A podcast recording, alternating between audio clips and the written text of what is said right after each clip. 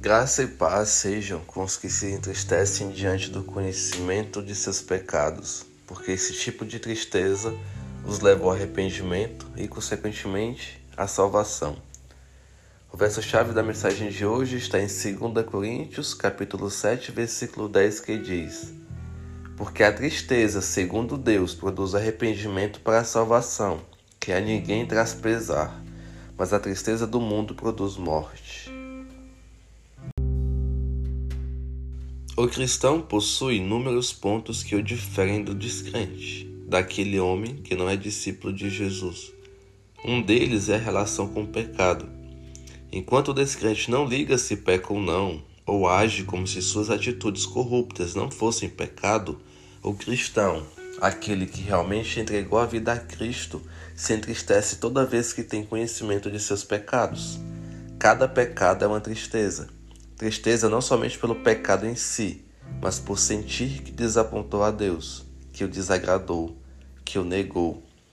Essa tristeza pode nos levar a dois estados, o de remorso ou de arrependimento.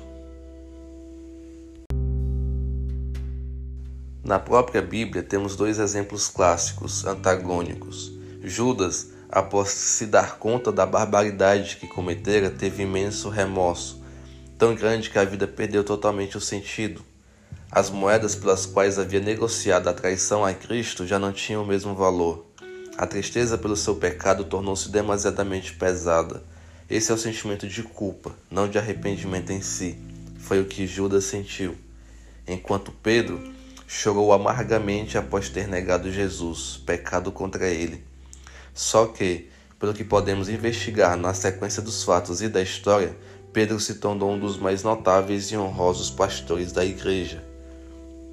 Pregou o evangelho de forma exímia, cuidou das ovelhas de Cristo como este ordenara, porque a tristeza de Pedro o levou a analisar sua conduta, perceber seu pecado, seu caminho pecaminoso e o levou a mudar de rumo, de direção, o levou ao arrependimento.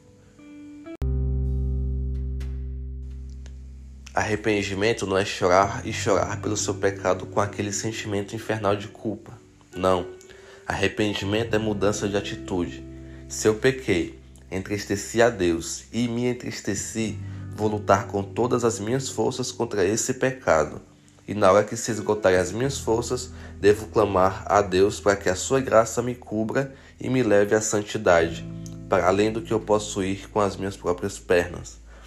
Esse arrependimento, por sua vez, que teve origem na tristeza pela prática do pecado, tem como fim a salvação. Sem arrependimento ninguém será salvo. Se arrepender é sinal que você entendeu quem Deus é.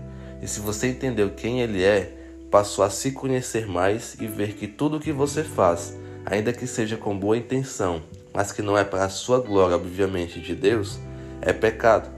E se é pecado, há uma tristeza na sua alma, porque você sabe que pecou contra o Deus que te salvou. Então se arrepende, luta contra os seus pecados, se santifica, para um dia vivenciar a consumação da sua salvação.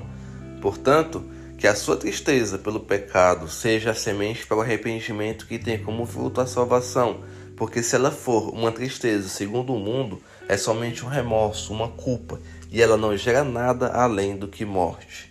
Por isso, pecou, se entristeça por ter profanado o santuário do Espírito, se arrependa e anseie pela salvação da sua alma, pela glória que em ti será revelada naquele dia, pois Deus foi misericordioso e gracioso contigo e te deixou a promessa da vida eterna, se tão somente for santo como ele é santo. Amém?